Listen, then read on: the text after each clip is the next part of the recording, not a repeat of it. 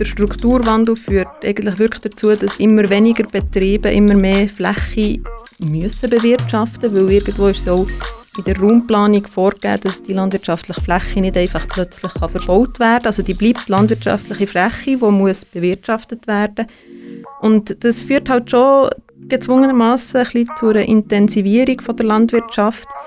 Und gerade wenn man halt größere Flächen hat, kann man sich einfacher auch ein größere Maschinen leisten, die dann orientieren und dann sind dann vielleicht so kleinräumige oder eben die landschaftsprägenden Kleinstrukturen wie Baumgruppen oder kleine Hügel im Gelände halt nicht mehr so praktisch. Und die werden halt entsprechend auch entfernt. Und das kann man schon wahrnehmen. Und dort wird ja auch probiert, mit den Direktzahlungen ein bisschen entgegenzusteuern, dass auch die kleinen Strukturen, die sehr wichtig sind für die Biodiversität, können aufrechterhalten oder eben gefördert werden.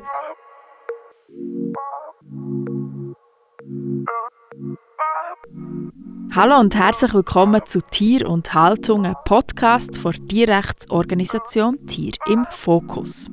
Ende September, also in gut sechs Wochen, stimmt die Schweiz über die Initiative gegen Massentierhaltung ab.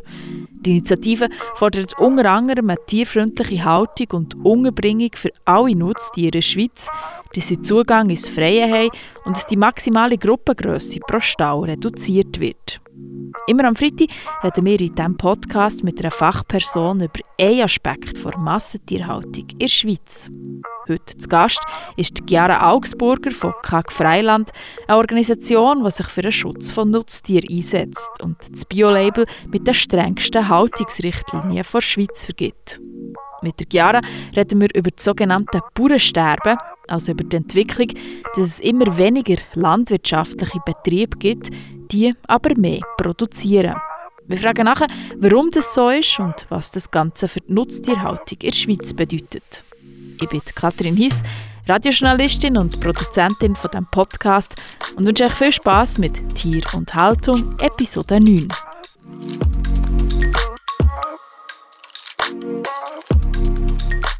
Chiara, willkommen im Podcast. Merci vielmals, hast du mich da. Chiara, du bist Agronomin und Projektleiterin Nutztierschutz bei KAG Freiland, eine Non-Profit-Organisation, die sich für tierfreundliche Haltung einsetzt.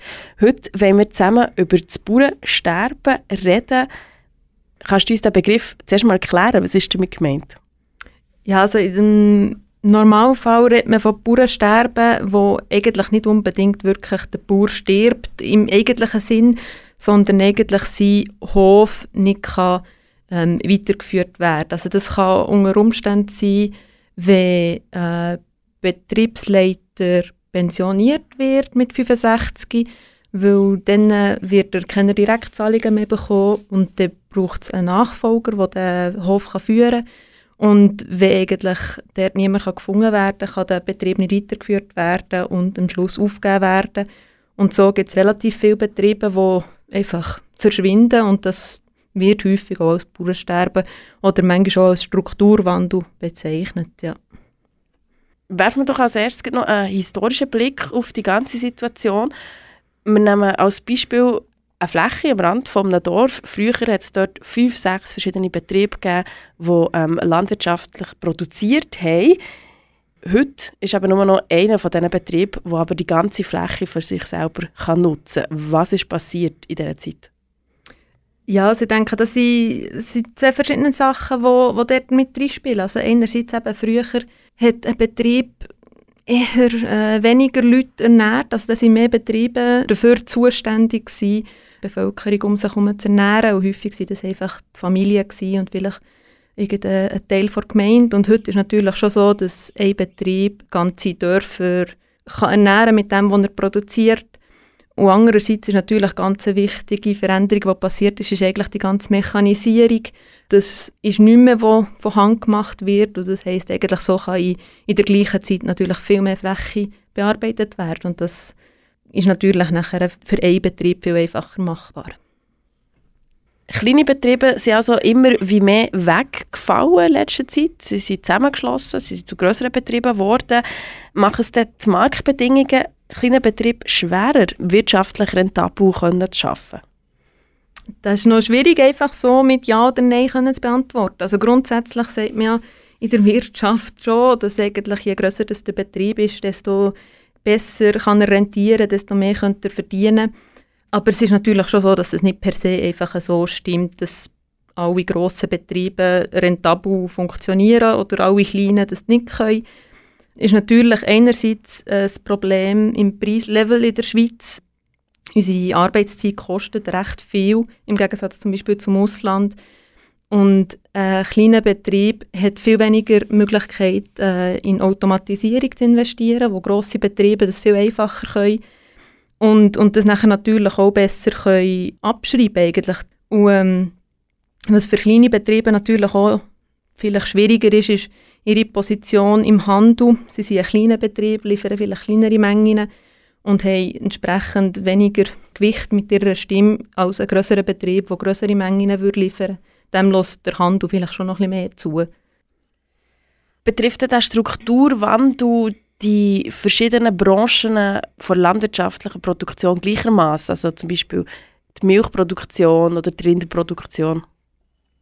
Also ähm, jetzt gemäss Agroscope, der äh, Forschungsanstalt für Landwirtschaft vom Bund, hat eine Studie gezeigt, dass eigentlich vor allem Betriebe mit Milchkühen und Säu, also dass es von denen immer weniger gibt. Und es ist sogar eine leichte Zunahme zu verzeichnen von Betrieben mit Flügel- oder Kleinwiederkäuer, also Schaf und Geissen. Da ist aber noch schwierig zu sagen, ob die Milchkühenbetriebe einfach verschwunden sind, also eben haben müssen aufgegeben werden, oder ob da einfach eher eine, eine Spezialisierung hat stattgefunden. Weil auch das ist ein Teil des Strukturwandels, dass, dass sich Betriebe viel mehr spezialisieren auf ein Gebiet, ein Betriebszweig. Und ähm, da ist nachher ein bisschen schwierig zu sagen, ja, ob, ob die wirklich verschwunden sind. Und ähm, ja, eigentlich ist natürlich schon so, dass es gewisse Branchen gibt, die im Moment ein bisschen einfacher können ihr Produkt verkaufen Also zum Beispiel für ähm, gewisse Fleischprodukte kann man im Moment relativ gut Preise erhalten und dann kann man auch eher rentabel produzieren, wogegen vielleicht, sagen wir, Milch oder so, ist es schon nicht mehr ganz so einfach, ja. Warum ist es in Milch nicht mehr ganz so einfach? Häufig ist es einfach so, dass der Preis, der am Schluss für einen Liter Milch am Produzent gezahlt wird, nicht die Kosten kann decken kann, die er hat, für diesen Liter Milch zu produzieren. Und dann ist es natürlich für ihn sinnvoller, wenn er sagt, okay, dann mache ich lieber irgendwie einen Pouletmast und dort äh, kann ich mit guten Preisen meine Kosten decken. Ja. Ja, wir haben jetzt echt schon ein bisschen angeschnitten. Ähm, Milch rentiert vielleicht nicht mehr, Pouletmast schon eher. Was bedeutet es für einen Betrieb, wenn er nicht mehr wirtschaftlich ist? Also, welche Möglichkeiten hat der Bauer oder die Bäuerin neben dem Aufgeben vom Hof? Ja, also grundsätzlich ist wirklich die Aufgabe vom Hof eigentlich das allerletzte, wo, wo dann einfach noch in Frage kommt, weil wirklich nicht mehr anders geht. Man probiert voran eigentlich möglichst alles andere auszuprobieren. Eben einerseits ist wirklich, sage jetzt mal, ein Wechsel vom Betriebszweig möglich dass man eben nachher anstatt, anstatt Milchvieh auf Mutterkuhhaltung umsteigt oder eben vielleicht noch eine, eine Bullemasthalle kann bauen aber für das muss natürlich auch zuerst noch das Geld parat sein für die Investitionstätigung, aber das wäre, wäre eine Möglichkeit. Und was natürlich äh, sehr viel vorkommt, sind Erwerbskombinationen. Das heisst, man geht durch den Tag durch außerbetrieblich arbeiten, sei es in der Beratung, sei es auch völlig außerhalb der Landwirtschaftsbranche und kommt am Abend heim oder eben geht dann vor dem Arbeitsbeginn und am Feierabend nochmal in den Stall und macht das einfach nebenbei, weil es anders nicht würde rentieren würde. Das ist ähm, mittlerweile wirklich ein Tagesrhythmus, der zum Alltag von sehr vielen Bauern und Bäuerinnen gehört. Weitere Möglichkeiten sind äh, zum Beispiel die Auslagerungen von gewissen Arbeiten. Man kennt das zum Beispiel, wenn die Aufzucht von, von Kälber oder von Rindvieh an einem anderen Betrieb stattfindet, dann hat man dort eine Arbeitserleichterung oder ähm, gewisse äh, paralandwirtschaftliche Aktivitäten. Das bedeutet eigentlich Angebote, die nicht typisch landwirtschaftlich sind, aber in der Landwirtschaft stattfinden. Das könnte nachher sein, ähm, Schlafen im Stroh, Schule auf dem Bauernhof oder nachher ein solches Angebot können können zu machen. Aber eben, das muss dann wirklich auch zum Betrieb passen, zu den Infrastrukturen passen. Aber ähm, Ideen gäbe es an sich schon. Es ist halt immer ein bisschen schwierig, ob dann wirklich alles dazu passt, dass man das umsetzen kann. Ja, pro Jahr gibt der Bund äh, insgesamt rund 3 Milliarden Franken Direktzahlungen raus. Unterstützen die, Direktzahlungen Grossbetrieb ungleich stärker im Vergleich zu Kleinbetrieben? Mm, kann sein. Also gemäss dem Artikel 104 von der Bundesverfassung sollte ja Direktzahlung eigentlich unter anderem dazu dienen, auch die gemeinwirtschaftlichen Leistungen von Landwirtschaftsbetrieben zu entgelten oder eben Anreize schaffen, um besonders naturnahe, umwelt- und tierfreundliche Produktionsformen zu wählen. Und eigentlich sollte der Unterschied viel größer sein zwischen Bewirtschaftungssystem als der Größe des Betriebs. Aber es ist natürlich schon so, dass ähm, ein grösserer Betrieb ein bisschen besser davon profitieren kann, weil er natürlich die Fixkosten eigentlich mit zunehmender Betriebsgröße unterproportional ansteigen. Und das sind natürlich nachher der Anteil Direktzahlungen ein bisschen höher als bei kleineren Betrieben. Ist halt ein bisschen schwierig, sage ich mal, zu regeln, aber sage jetzt im Grundsatz von dem Willen oder der Strategie der Direktzahlungen sollte es eigentlich nicht so sein. Ja. Von Seiten der Landwirtschaft kommt immer wieder Kritik, dass die Politik immer mehr Regeln aufstellt, dass der Rahmen immer wie enger abgesteckt wird oder genauer definiert wird. Es gibt mehr Umwelt- und Tierschutzstandards, Bürokratie wachse. Wie schätzt du das ein? Ist das tatsächlich so? Ja, also grundsätzlich ist natürlich schon so, es gibt sehr viele Regelungen, die man beim Führen von einem Landwirtschaftsbetrieb muss beachten muss. äh, obwohl ich in der Landwirtschaftsbranche arbeite, ich hätte glaube nicht alle auf dem Schirm. Und das ist wirklich schon so, dass man an viel muss denken und viel muss beachten. Aber ich sage jetzt im Grundsatz sind ja die Landwirtinnen und Landwirte eigentlich sehr darauf bedacht, ihren Tieren und ihrem Land Sorge zu geben, weil sie hängen von denen ab, ihr Einkommen hängt von denen ab. Und von dem her, die haben, glaube im Großen und Ganzen sicher einen guten Willen, aber man muss auch verstehen, auch sie müssen irgendwo wirtschaftlich arbeiten. Und wirtschaftlich arbeiten heisst immer, Kosten probieren zu minimieren und, und Erträge können zu erhöhen. Und dort ist halt wirklich schwierig, weil man mit Tieren arbeitet, dass es eben stimmt und nicht auf Kosten der Tiere Kosten eingespart werden. Und nachher ist es halt einfach auf der anderen Seite, nebst Kosten einsparen, Erträge erhöhen, ist es halt schon so, dass höhere Standards einfach mehr kosten. Das heißt, wenn man mehr Platz braucht für die gleiche Anzahl Tiere, heisst es einfach, der Stallbau kostet zum Beispiel mehr, es braucht mehr Einstreu und so weiter. Und die höheren Kosten müssen einfach auch abgeholt werden am Markt.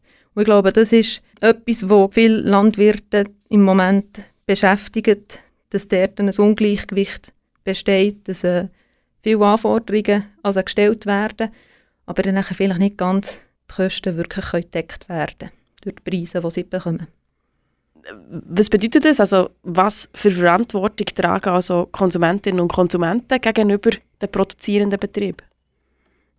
Also grundsätzlich kann man schon sagen, dass eigentlich Konsumentinnen und Konsumenten mit ihrem Einkauf können steuern was in der Produktion läuft. Logisch hat es zwischendrin auch noch Grosshandel und Zwischenhandel und Detailhandel und so weiter, aber im Großen und Ganzen stimmt es halt schon. Und ein Beispiel kann ich nennen, ähm, mit unseren lieben Bioprodukten. Die Nachfrage im Moment stagniert bei diesen rund 10 Prozent. Und ähm, in der Landwirtschaft hat man den Willen und, und also merkt man es auch, also die Bioliste ist voll mit Betrieben, die gerne würden umstellen und gerne würden Bio produzieren aber sie können sie am Markt nicht verkaufen, die Produkte. Es hat also immer wieder sei es Fleisch, sei es aber auch ähm, andere Agrarprodukte, die eigentlich bioproduziert werden, aber nachher nicht können unter einem Bio-Label verkauft werden, sondern im konventionellen Kanal landen. Und das ist natürlich logisch, wenn man Kosten hat für Bioproduktion, aber nachher den Preis für konventionell bekommt, dass das nicht rentieren kann. Und ich denke, dort darf man wirklich auch sagen, sollen sich die Konsumentinnen und Konsumenten einfach ein Bewusstsein bilden, bildet euch weiter oder, oder geht mal schauen, was das heisst. Was heisst denn Bio genau? Die Richtlinien sind online von jedem Label und dann weiss man vielleicht auch ein bisschen mehr, okay, was unterstütze ich, wenn ich so einkaufe. Und ähm, ja, ich denke, dort hat man schon eine Chance, für etwas zu verändern. Und welche Rolle spielen die Grossverteiler in diesem Zusammenhang? Ja, Grossverteiler schauen ja eigentlich, oder behaupten auch gerne, dass sie sich an der Nachfrage richten von den Konsumentinnen und Konsumenten. Ich denke, das ist irgendwo auch richtig, weil auch sie wollen wirtschaftlich handeln, wirtschaftlich irgendwie erfolgreich sein. Und dazu gehört irgendwo auch, auch die Marge, die sie auf die Produkte auch, auch nehmen. Die Frage ist dort einfach, in welchem Verhältnis sollten die sein und dürfen sie sein. Weil ähm, im Moment ist die Schere einfach riesengroß zwischen Label und konventionellen Produktpreisen, inklusive der Marge. Die Marge ist auch verhältnismäßig grösser. Und ähm, dort haben sie sicher auch äh, sage jetzt, moralische Verantwortung, dass man der wirtschaftliche Profit vielleicht nicht ganz an erster Stelle stellt, sondern vielleicht eben auch die moralische Verpflichtung wahrnimmt, äh, faire Preise den Produzenten auszuzahlen. Nehmen wir als Beispiel das Bullenfleisch. Laut dem Branchenverband Proviant sind etwa 70 Prozent vom Bullenfleisch, das in der Schweiz konsumiert wird, in der Schweiz produziert. Das heisst, dass gleich noch 30 Prozent von dem Fleisch importiert wird. Inwiefern könnte hier ein stärkerer Schutz vom Markt vor ausländischen Produkten helfen, den Schweizer Bäuerinnen und Bauern? Also im Grundsatz ist es schon so, dass einfach ausländische Produkte häufig viel günstiger sind und das zu einem grossen Teil aufgrund der tiefen Arbeitskosten. Wie schon vorhin mal angetönt, eben ist in der Schweiz halt die Arbeit viel teurer als im Ausland und da sind zum Beispiel gerade äh, preissensible Konsumentinnen und Konsumenten haben dort nachher äh, selten Schweizer Fleisch oder eben den Schweizer Bulle, wo sie einkaufen. Trotzdem würde ein stärkerer Schutz vom Markt vor ausländischen Produkten nur insofern nützen, dass ja, vielleicht gleich ein bisschen mehr Schweizer Zeug eingekauft wird, aber die Preise von den Produkten für die Produzenten wären dann trotzdem nicht höher. Also ich denke, man könnte wirklich dort auch ansetzen und dann müsste man nicht noch mehr ja, im Ausland irgend, oder die Import go, go regulieren. Ja. Also könnte man zusammenfassen, die landwirtschaftlichen Produkte sollten einfach teurer werden? Ja, jein. Also grundsätzlich ist es halt schon so, man müsste dort irgendwo einfach eine Wahrheit reinbringen, dass gewisse landwirtschaftliche Produkte irgendwo ein teurer sind, als dass sie im Moment dargestellt werden. Aber ähm, wie vorhin schon angetönt, äh, dort spielen auch Margen wieder rein, die von den Händlern eigentlich angenommen werden, dass die halt auch irgendwo in einem, in einem Verhältnis sollten sein zum Produktepreis und zum Konsumentenpreis am Schluss. Ja. Kommen wir zurück zum Strukturwandel, also zu dem sogenannten Bauernsterben. Ich habe immer wieder gehört, dass es für frisch ausgebildete Landwirtinnen, für frisch ausgebildete Landwirte schwierig ist, zum einem Hof zu kommen, wenn es nicht schon einen Hof in der Familie gibt. Warum ist das so? Also die grösste Schwierigkeit bei einer Hofübernahme ist eigentlich meistens die Finanzierung. Und äh, bei außerfamiliären Hofübernahme ist das noch viel mehr ein Thema. Weil wenn ein Betrieb innerhalb von der Familie kann übernommen werden kann, gilt als Übernahmepreis der sogenannte Ertragswert. Und der Preis ist etwa dreimal tiefer als der sogenannte Verkehrswert, also etwa der Marktwert, der bei einer außerfamiliären Übernahme muss gezahlt werden. Und die Hypothek, die man dann logischerweise muss aufnehmen muss, deckt häufig eben nur einen Teil der Kosten und der andere Teil muss der Übernehmende oder die Übernehmende über Eigenkapital, Erbvorzüge, wenn möglich zinslose Darlehen, Stiftungen, Freunde oder irgendwo neuerdings eben auch Crowdfunding äh, müssen decken Und ähm, der Bund unterstützt junge Übernehmende bis 35 mit sogenannter Starthilfe. Das ist ein zinsloses Darlehen, ähm, wo natürlich auch an, an gewisse Voraussetzungen gebunden sind. Aber eben grundsätzlich geht es wirklich darum, die Finanzierung ist wirklich ein grosses Thema. Nebst dem ist es häufig für Abgebende auch finanziell nicht gleich, wie wenn sie würden innerhalb von der Familie abgeben. Zum Beispiel können sie innerhalb von der Familie haben sie häufig ein Wohnrecht, sie können dort noch bleiben wohnen und haben dort eigentlich ja, ein gesichertes Heim, was natürlich bei einer außerfamiliären Übergabe nicht der Fall wäre. Und ähm, traurigerweise sehr häufig ist schlichtweg das fehlende Wissen auch ein Grund, warum es nicht mehr frische Abgängerinnen und Abgänger zu einem Hof kommen, weil häufig abgebende Landwirte und Landwirtinnen nicht wissen, dass es tatsächlich so eine grosse Nachfrage gibt. Dort hat ähm, die Kleinbauernvereinigung eine tolle Anlaufstelle erschaffen, wo Hofsuchende und Abgebende zueinander finden können. Das finde ich wirklich noch eine gute Initiative. Ja. Kannst du das abschätzen, wie viele Bauern und Bäuerinnen werden ausgebildet? Steht das in einem Verhältnis zu den Plätzen, die frei werden in diesem landwirtschaftlichen, auf diesen landwirtschaftlichen Betrieb? Ich weiss jetzt keine konkreten Zahlen auswendig, aber es ist natürlich schon so, dass äh, eigentlich sehr viele Leute die Ausbildungen abschließen und sage jetzt mal, mal zum Glück nicht so viele Bauernhöfe gibt, die müssen irgendwo übergeben werden. Aber es ist schon so, dass die Nachfrage an Höfen zu finden, die man könnte übernehmen könnte, eigentlich viel grösser ist als das Angebot, das irgendwie jemand der Hoch aufgibt. Ja. Welchen Einfluss hat der Strukturwandel auf die Landwirtschaft, so wie wir es einfach wahrnehmen und sehen?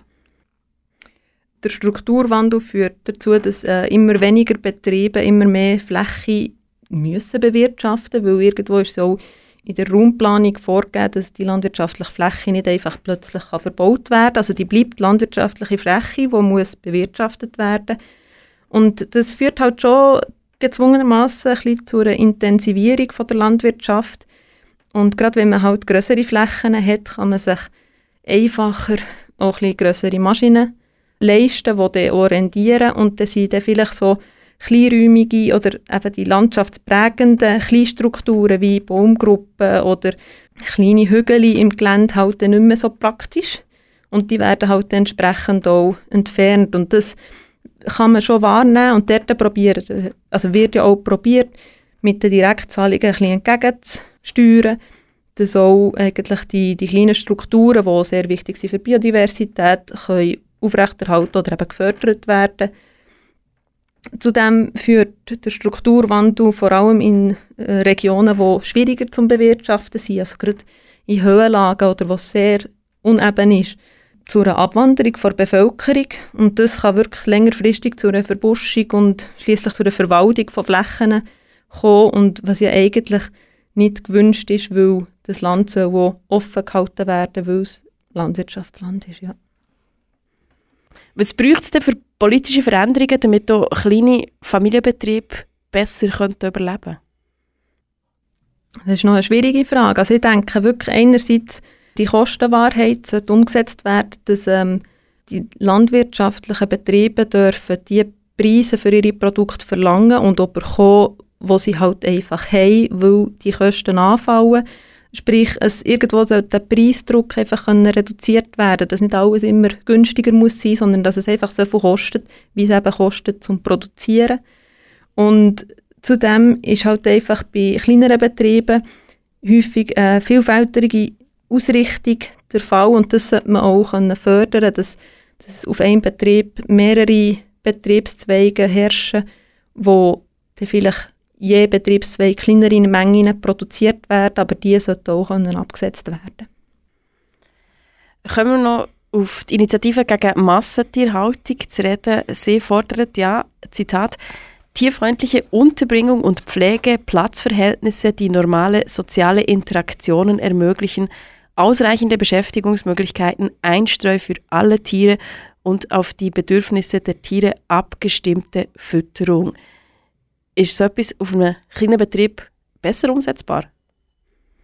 Ich denke, das ist ähm, auf, sowohl auf kleinen wie auf grossen Betrieben umsetzbar, weil das ist ähm, eigentlich die Grundvoraussetzung, dass man Tiere kann halten kann, dass man, dass man zu denen schaut, dass man die artgerecht halten Und dort ist halt einfach im Moment auch Diskussion, dass man vielleicht nicht überall die gleiche Meinung hat, wie viel Platzverhältnis das nötig sind, wie viele Tiere auf gewissem Platz gut leben oder dürfen leben. Aber ich glaube, das ist von rein von Umsetzung her sowohl auf kleinen wie auf grossen Betrieben möglich. Die Initiative fordert auch, dass alle Tiere täglich Zugang ins Freie haben. Gibt es hier einen Zusammenhang zur Betriebsgröße? Mm, und das würde, muss man differenziert betrachten, weil eigentlich ist es von der Infrastruktur des Betriebs abhängig und nicht wirklich von der Grösse. Das heisst, wenn, ein Betrieb vielleicht viel mehr arrondierte Fläche hat, das heisst Flächen wirklich um den Betrieb herum und nicht erst irgendwie ähm, einen Kilometer weiter weg, dann ist es vielleicht viel einfacher machbar, als, als eben, wenn man es nicht hat. Aber das ist auch wieder das, es hängt nicht wirklich von der Größe des Betriebs ab, ob man arrondierte Flächen hat.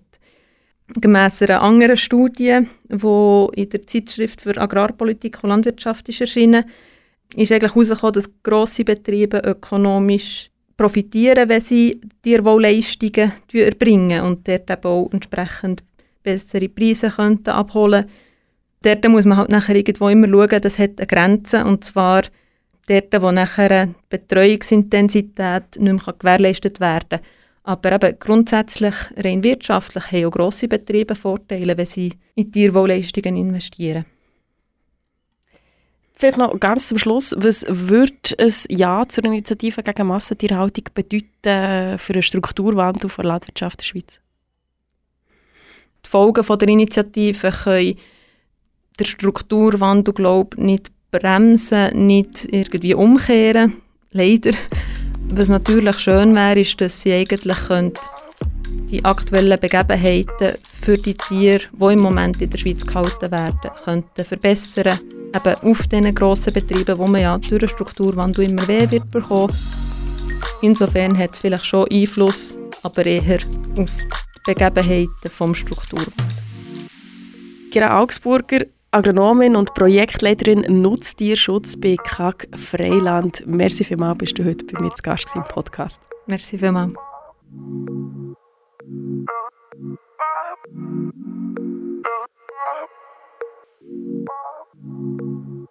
Das war die neunte Episode vom Podcast Tier und Haltung vor Tierrechtsorganisation Tier im Fokus.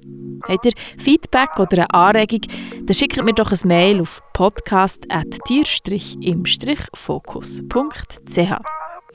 Nächste Freitag sind wir zurück. Dann reden wir mit dem Rudi Berli von der Gewerkschaft Unitaire über die Schweizer Landwirtschaft in einem internationalen Kontext.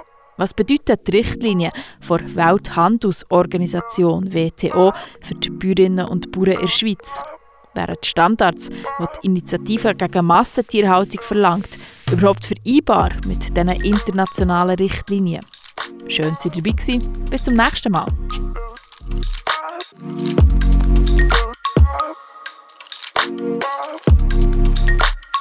Thank.